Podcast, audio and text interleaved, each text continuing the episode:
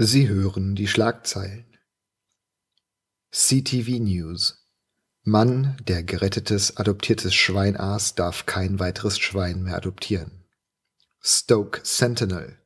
Mann täuscht Notfall vor, um von Rettungswagen abgeholt zu werden, damit er seinen Freund im Krankenhaus besuchen kann. Daily Mail. Ehemaliger Freimaurer, der nackt und betrunken in riesiger Pfeifenorgel mit Spielzeugpistole und ferngesteuertem Polizeiauto aufgefunden wurde, behauptet, sich verirrt zu haben, als er Cheeseburger an Obdachlose verteilte.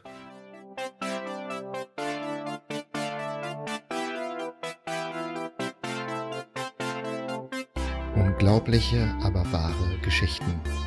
Der Podcast über schräge Schlagzeilen, erstaunliche Ereignisse und faszinierende Fakten. Jeder kennt Blackbeard, Sir Henry Morgan oder Francis Drake. Piraten, die Geschichte geschrieben haben. Zu den erfolgreichsten Piratinnen gehörten Frauen wie Anne Bonny und Mary Read. Weitaus weniger bekannt aber ist die Geschichte von Jeanne de Clisson, auch bekannt als Jeanne de Belleville oder auch die bretonische Tigerin. Es gibt viele unterschiedliche Darstellungen ihrer Abenteuer, aber die Eckdaten stimmen in allen Geschichten weitestgehend überein. Was wir auf jeden Fall wissen, Jeanne de Clisson war die gefürchtetste Piratin in unseren Breitengraden und verbreitete 13 Jahre lang Furcht und Schrecken im Ärmelkanal. Dabei war ihr alles in die Wiege gelegt worden, eine Karriere als Verbrecherin aus dem Weg zu gehen. Ihr Vater war reich und adlig. Mit zwölf heiratete sie einen reichen Adligen. Als dieser starb, heiratete sie den nächsten reichen Adligen. Doch dann wurde ihr Mann, Olivier III. de Clisson, des Hochverrats für schuldig befunden und auf Anweisung des französischen Königs Philipp VI. enthauptet. Seinen Kopf schickte man zurück, auf dass er zur Abschreckung ausgestellt würde. Das passte Jeanne gar nicht. Wütend schwor sie dem französischen Adel blutige Rache. Um ihre Familie auf die Vendetta einzustimmen, reiste sie mit ihren Söhnen nach Nantes, wo die Witwe den Kindern den Kopf des Vaters zeigte. Jeanne de Clisson machte keine halben Sachen. Sie verkaufte ihren Besitz. Mit dem Erlös hob sie eine kleine Armee aus und begann einen Feldzug gegen französische Truppen. Die Legende will es, dass sie dabei ein ganzes Fort massakrieren ließ. Als ihr die Kampfhandlungen zu viel wurden, floh sie mit ihren Söhnen nach England. Einer der Söhne starb während der Überfahrt, der andere, Olivier Junior, wurde bei Hofe aufgenommen und wurde viele Jahre später zu einer der Schlüsselfiguren des Hundertjährigen Kriegs. Die Engländer statteten Jeanne de Clisson mit drei Kriegsschiffen aus. Jeanne wusste um den psychologischen Effekt eines guten Farbenspiels Bescheid und ließ alle Schiffe pechschwarz anmalen. Die Segel wurden derweil blutrot eingefärbt. In dieser kleinen, aber furchterregenden Armada segelte sie den Ärmelkanal auf und ab auf der Jagd nach französischen Schiffen. Entdeckte sie eins, pflegte Jeanne das Schiff zu entern und alle an Bord zu töten, bis auf einen Glücklichen, der den Auftrag erhielt, dem König von ihren Taten Bericht erstatten zu lassen. Den Rachefeldzug gegen den französischen Adel führte die bretonische Tigerin 13 Jahre lang weit über den Tod des Königs Philipp VI. hinaus. Der Rache müde setzte sie sich dann irgendwann in England zur Ruhe, heiratete einen Engländer, bekam mit ihm Ländereien in der Bretagne zugesprochen, wo sie kurze Zeit später starb. Die bretonische Tigerin wurde 59 Jahre alt.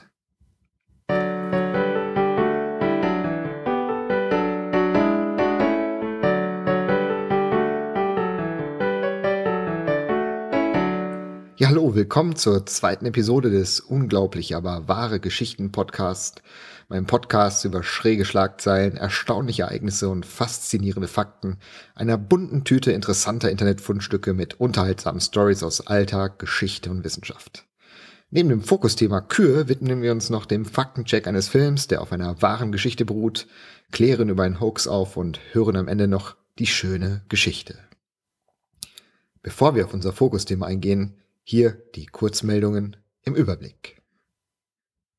Eine russische Bobpilotin ist bei den Olympischen Spielen 2018 bei einer Dopingprobe durchgefallen. Zuvor hatte sie bei einem Interview ein T-Shirt getragen mit der Aufschrift Ich dope nicht. William Shakespeare und der spanische Dichter Cervantes starben am selben Datum, dem 23. April 1616. Allerdings starben sie an unterschiedlichen Tagen. Der Grund? Zu der Zeit verwendete Spanien den gregorianischen Kalender, während sich England auf den julianischen Kalender bezog. So kam es, dass Shakespeare und Cervantes am selben Datum starben, allerdings zehn Tage auseinander. In Derbyshire versuchte derweil eine Frau, sich vor der Polizei zu verstecken, indem sie sich einen Wäschekorb über den Kopf stülpte. Überraschenderweise ließ sich die Polizei nicht täuschen. Es gibt eine Manga-Adaption von Adolf Hitlers Mein Kampf. Ominöserweise hat der Hitler-Manga auf der Website myanimalist.net aktuell eine Wertung von 6,66 Punkten. Apropos Japan. Der neueste Schrei in Japan ist eine von Kryptowährungen inspirierte Girl Group. Dabei stellt jedes Mitglied eine spezifische Kryptowährung dar. Tickets zum ersten Konzert konnte man nur mit einer Kryptowährung bezahlen. Die erste Single der Gruppe heißt The Moon and Virtual Currencies and Me und warnt Zuhörer vor Betrug und singt ein Loblied auf ein sicheres Internet.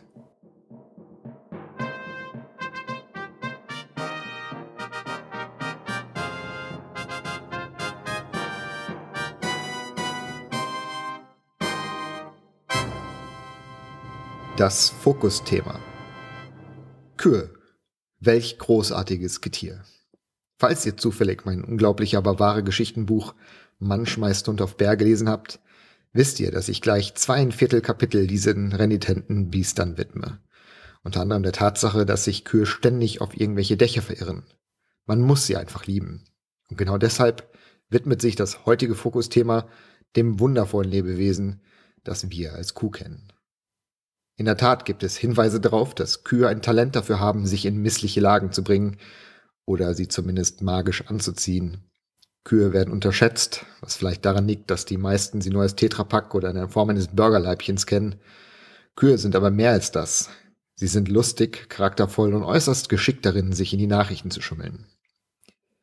Wie zum Beispiel die drei Kühe, die ein Erdbeben in Neuseeland überlebten, nur um sich auf einer wenige Quadratmeter großen Erdbebenscholle wiederzufinden. Um sie herum war die Erde um Meter abgesackt. Sie befanden sich buchstäblich auf der einzigen vom Erdbeben unberührten Fläche.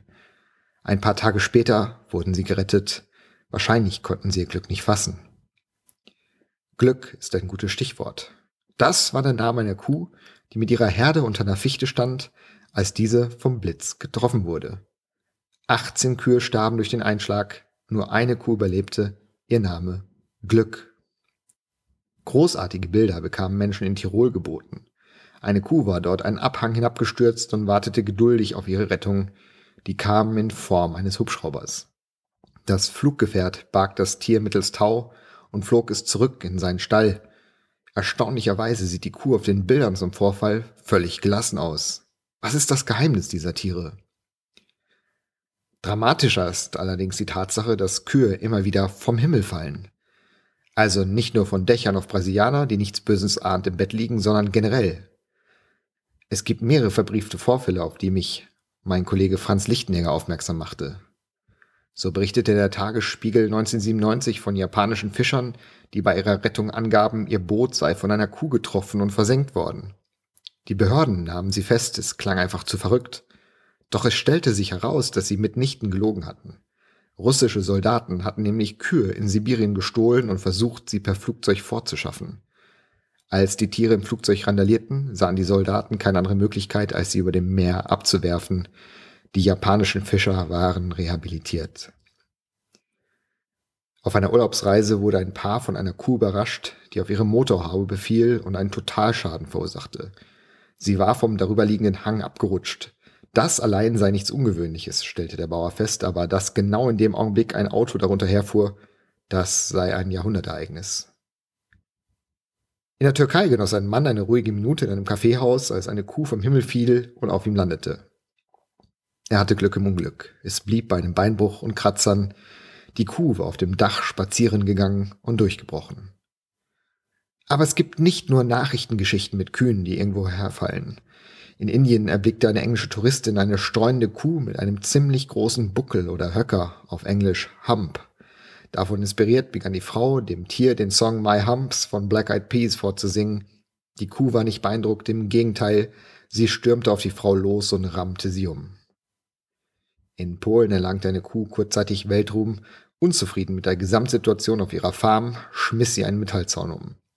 Sie sprang in den angrenzenden See und tauchte zu einer Insel, wo sie die nächsten Wochen verbrachte. Der Landwirt, dem die Kuh gehörte, stellte sicher, dass sie genug zu essen bekamen, aber als die Feuerwehr mit einem Boot an der Insel anlegte, wiederholte sie ihren Trick, sprang wieder ins Wasser und schwamm zur nächsten Insel. Großartiges Tier. Leider gab es kein Happy End. Als das Tier wieder eingefangen worden war, starb die Kuh tragischerweise im Transport auf dem Weg zurück zur Farm. Wie die Washington Post treffend titelte, eine kurzzeitig inspirierende, aber letzten Endes sehr deprimierende Geschichte. In den USA gab es eine ungewöhnliche Konfrontation zwischen einem Bären und einer Kuh. Der Bär war in einen Obstgarten eingebrochen und tat sich genüsslich an den Äpfeln. Die Kuh des Hauses gesellte sich hinzu und der Bär stieg herab, um sich die Kuh anzuschauen. Augenzeugen zufolge starrten sich die beiden minutenlang an und beschnupperten sich. Dann wurde es der Kuh zu bunt und sie vertrieb den Eindringling. Auf einer deutschen Farm sorgte das durch Fürze von 90 Milchkühen produzierte Methan für eine Gasexplosion, die das Dach des Stalls wegblies. Nur eine Kuh wurde leicht verletzt, das Gebäude aber wurde zerstört. Apropos Kuhfürze. Die Niederlande haben eine Cow-Poop-Crisis. Sie haben schlichtweg zu viel Kudung. 80 Prozent der Farmen haben mehr Kudung, als sie umweltgerecht und legal entsorgen können. Es werden verzweifelt Ansätze gesucht, der Cow-Poop-Crisis Herr zu werden. Beispielsweise kann aus dem Dung Biogas hergestellt werden. Und eine Modedesignerin geht ihren ganz eigenen Weg. Sie entwirft Kleidung, deren Stoff tatsächlich aus Kuhfladen hergestellt wird. Zum Abschluss des Fokusthemas noch der Hinweis auf ein Hoax, der seit Jahren die Runde macht. Angeblich würden Kühe im Wasser trinken, weil ihr Schließmuskel nicht schlösse und Kühe mit Wasser volllaufen würden. Das ist Quatsch. Kühe sind auch ohne solche Hirngespinste wunderliche Tiere.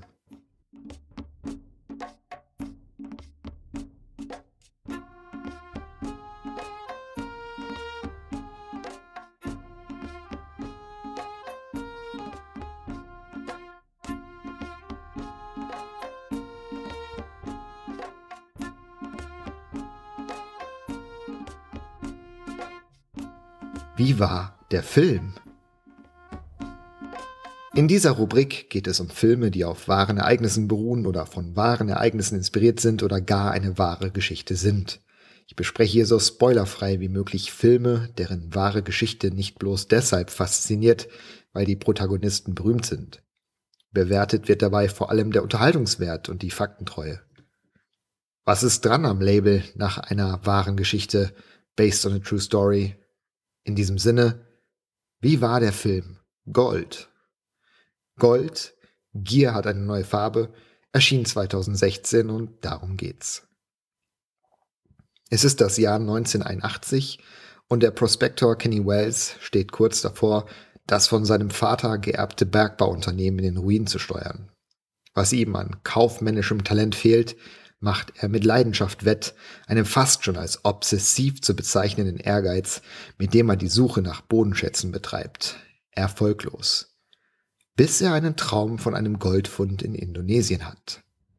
Er heuert den Geologen Michael Acosta an, der durch den Fund an der Kupferlagerstätte Berühmtheit in der Geologenszene erlangte. Gemeinsam machen sie sich auf den Weg in den Dschungel, um die Zwillingsberge zu finden, die Kenny Wells in seinem Traum sah. Und tatsächlich finden sie diese Zwillingsberge samt des größten Goldvorkommens der jüngeren Geschichte. Nun liegt ihm die Wall Street zu Füßen, während seine Freundin sich immer mehr von ihm entfremdet. Der Film Gold erschien 2016 mit Matthew McConaughey, Edgar Ramirez und Bryce Dallas Howard in den Hauptrollen und ist laut Texttafel inspiriert von wahren Ereignissen. Die Faktentreue. Das Inspiriert nimmt der Film ernst. Gold ist kein Biopic, sondern eine unterhaltsame, lose Nacherzählung wahrer Ereignisse. Weder Kenny Wells noch Michael Acosta gab es wirklich, aber sie sind den echten Protagonisten eines Goldrauschs aus den 90ern nachempfunden, wenn auch stark überzeichnet. Das gleiche gilt für die Ereignisse, die stark fiktionalisiert sind, aber in Schlüsselmomenten folgt der Film den tatsächlichen Geschehnissen. Ein Geschäftsmann aus Nordamerika machte sich mit Geologen in den Dschungel von Indonesien auf, um Gold zu suchen. Und wie im Film hatten die Konsequenzen dieses Unterfangens Auswirkungen bis in die höchsten Kreise der Wall Street, Die Briggs-Affäre von 1997 ist bis heute in Kanada berühmt und vor allem berüchtigt. Der Unterhaltungswert. Gold erreicht zwar nicht die Klasse anderer Schelmengeschichten wie The Wolf of Wall Street, The Big Short oder American Hustle. Einen unterhaltsamen Filmabend bietet der Streifen allemal. Neben der ausgezeichneten Kameraarbeit, den Landschaftsaufnahmen und den authentischen 80er-Jahres-Setpieces sticht aus einem hervorragenden Schauspielerensemble mal wieder vor allem Matthew McConaughey hervor. Matthew McConaughey schafft es nicht nur noch schlimmer auszusehen als in Dallas Buyers Club wo man sein Erscheinen mit zugekniffenen Augen immerhin noch als American Apparel Heroin schick durchgehen lassen könnte. Der Schauspieler schafft es mit seinem Fettbauch, Halbglatze und Überkämmerfrisur, die Obsession des Kenny Wares mit einer Wucht auf die Leinwand zu übertragen, dass man auf dem Sofa förmlich angewidert zurückweicht, wie vor dem Sitznachbarn einer Kneipentheke, der sich im Gespräch immer viel zu unangemessen vertrauensvoll vorbeugt. Die Wandlungsfähigkeit dieses Schauspielers ist beeindruckend, auch wenn sein Minenspiel ein paar Mal zu oft ins Groteske abgleitet. Schade, da die Figur in dieser Form Fiktion ist. Ein oder zwei Gänge runter wäre auch völlig okay gewesen. Nichtsdestotrotz darf man sich Gold, Gier hat eine neue Farbe, ruhig zu Gemüte führen, und sei es nur wegen des grandiosen 80er Jahre Soundtracks am Titelstück von Iggy Pop und Danger Mouse, den ich hier sehr empfehle.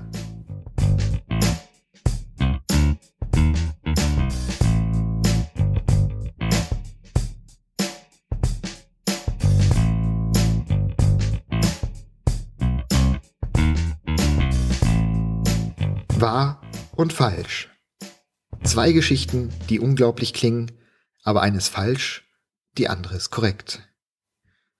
Geschichte Nummer eins: Der 1980 im Alter von acht Jahren verstorbene Jimmy ist der jüngste bekannte Heroinabhängige.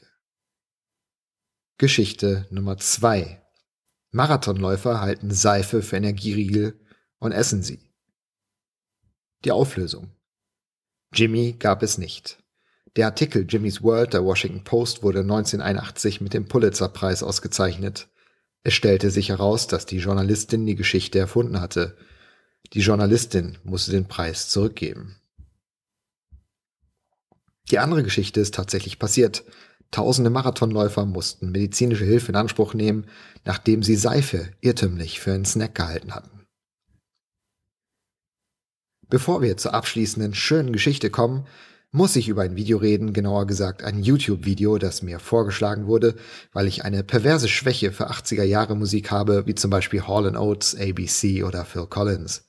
Es handelt sich um das Video zum Song No Easy Way Out von Robert Tepper. Den Song kennt ihr eventuell aus dem Film Rocky 5, wo das Lied eine Montage untermalt. Das Video kennt ihr wahrscheinlich nicht und das aus gutem Grund. Es ist nämlich kaum zu fassen, dass es eine Zeit gab, in der man so etwas aus einem anderen Grund drehte, als dem eine Wette verloren zu haben. Robert Trapper ist angezogen und sieht aus wie der Bruder, den Brad Hitman Hart seit Jahrzehnten verleugnet, weil es selbst ihm zu peinlich ist. Und Brad Hitman Hart ist ein Wrestler, der in hautengen Leggings auftritt. Andererseits sieht Robert auch nicht schlimmer aus als der durchschnittliche Wiener Kunststudent, die Sorte Bobo, dem man auf Vernissagen so gern den Gratiswein ins Gesicht klatschen möchte. Das Video eröffnet mit einer Kamerafahrt über ein Set, das aus einer bulgarischen TV-Verfilmung von Fifty Shades of Grey stammen könnte. Übrigens, wer Fifty Shades of Grey weder lesen noch schauen möchte, dem sei André Hermanns wunderbare Blogreihe dazu ans Herz gelegt. Robert schaut uns ernst von hinter einem Maschendrahtzaun an, vermutlich eine Metapher, die den Titel des Songs unterstreichen soll. No Easy Way Out. Clever. Dann setzen die Gitarren ein und Robert tanzt in seinem Oversized Trenchcoat durch Nebelschwaden, die von Bodenscheinwerfern angeleuchtet werden. Er macht Gesten, die Gefühle symbolisieren und dreht eine Pirouette, bevor er, in Anlehnung an Rocky, die Faust in die Luft ausstreckt und wir wissen, gleich geht der Gesang los. Während er singt, läuft er auf die Kamera zu. Seine graue, viel zu weite Buntfaltenhose flattert in einem Wind, für den es keine Erklärung gibt. Die Lage ist ernst. Das zeigt auch seine Mimik, als hätte er bei Matthew McConaughey Schauspielunterricht genommen. Und immer wieder Fists of Emotion, damit wir bloß nicht verpassen, wenn er was Wichtiges singt. Und tatsächlich, er singt, dass er nicht um eine zweite Chance bettelt. Er will nur wissen, warum. Und wir alle wissen, dass die Frage nach dem Warum nur ein Vorwand ist, um eine zweite Chance zu betteln. Nein heißt nein, Robert, bitte akzeptiere das endlich. Dann zieht er seinen Trenchcoat aus und es kommt die Sorte Weste zum Vorschein, die ich mal bei Humana wieder zurückgelegt habe, weil auch Ironie ihre Grenzen hat. Er läuft wild gestikulierend wieder auf den Maschendrahtzaun zu und krallt sich daran fest, wie 89 Ostdeutsche in Ungarn, das Gesicht zu einer Fratze verzerrt, die darauf hindeutet, dass die Dulcolax-Tabletten noch nicht wirken. Es gibt übrigens schlichtweg keine plausible Erklärung für die Autoreifen, über die Robert tanzend There's no easy way out brüllt. Aber immerhin brennen die Öltonnen nicht, die er in seiner Verzweiflung umwirft. Dann ein atmosphärischer Break. Der Bass slappt, die Leadgitarre jault, die Synthes pochen und Robert macht ein Duckface und fährt sich durch die fettigen Haare, bevor der Refrain wieder einsetzt. Robert tanzt, aber ihm ist der Rhythmus abhanden gekommen, man weiß nicht, ob Schlaganfall oder einfach kein Bock mehr. Dann ein Zaun, der viel grobere Maschen hat. Ist das die Metapher für die zweite Chance, die Robert gar nicht wollte, aber durch schlichte Nötigung dank seines 4 Minuten 24 Gejaules erzwungen hat? Man weiß es nicht, was wir aber wissen, dass irgendjemand das Konzept zu diesem Video freigegeben und finanziert hat. Unglaublich, aber wahr. Früher war nicht alles gut. Falls ihr euch das Video selber anschauen wollt, den Link, wie auch alle Links zu den Geschichten diesem Podcast, findet ihr im Episodenbeitrag auf der Website. Ich hoffe, dass euch die zweite Episode gefallen hat. Ich würde mich sehr freuen, wenn ihr beim nächsten Mal wieder dabei seid. Abonniert den Podcast via iTunes oder RSS. Ihr findet alles dazu auf unglaublichegeschichten.de, genau wie alle Infos zu meinem Buch Mann schmeißt Hund auf Bär. Danke fürs Zuhören. Bis zum nächsten Mal und zum Abschluss, wie versprochen, die schöne Geschichte. Im Krieg und in der Liebe heißt es, ist alles erlaubt. Für letzteres mag das gelten, im Krieg allerdings ist zumindest auf Grundlage verschiedener Konventionen manchem Verhalten ein Riegel vorgeschoben worden. Trotzdem sind die Zeiten lange vorbei, in denen Werte wie Ehre, Anstand und Respekt vor dem Feind eine Bedeutung hatten. Selbst vor historischen Ruinen und dem Kulturerbe machen manche Armeen keinen Halt, wie bei der Sprengung der altertümlichen Relikte in Palmyra, Syrien durch den islamischen Staat zu beobachten war. Eine ganz andere Wendung rund um ein Kulturerbe nahm der Unabhängigkeitskrieg in Griechenland in 1832. Griechische Soldaten belagerten dabei die Akropolis in Athen, wo sich die Türken verschanzt hatten. Als die Munition der türkischen Soldaten zur Neige ging, begannen sie, die Säulen des Erechtheums, einem Tempel auf der Akropolis, zu zerstören, um das aus den Säulen gewonnene Blei einzuschmelzen. Man kann ihnen keinen Vorwurf machen. Wenn du eingekesselt bist, ergreifst du alle Maßnahmen, um zu überleben. Doch den Griechen war die Zerstörung ihrer Heiligtümer ein Gräuel. Und so kam es, dass sich die Griechen, um ihre Tempel zu schützen, in dieser Belagerung wie Gentlemen verhielten. Sie schickten ihren türkischen Feinden Munitionsvorräte, damit sie weiterkämpfen konnten und der Tempel verschont blieb.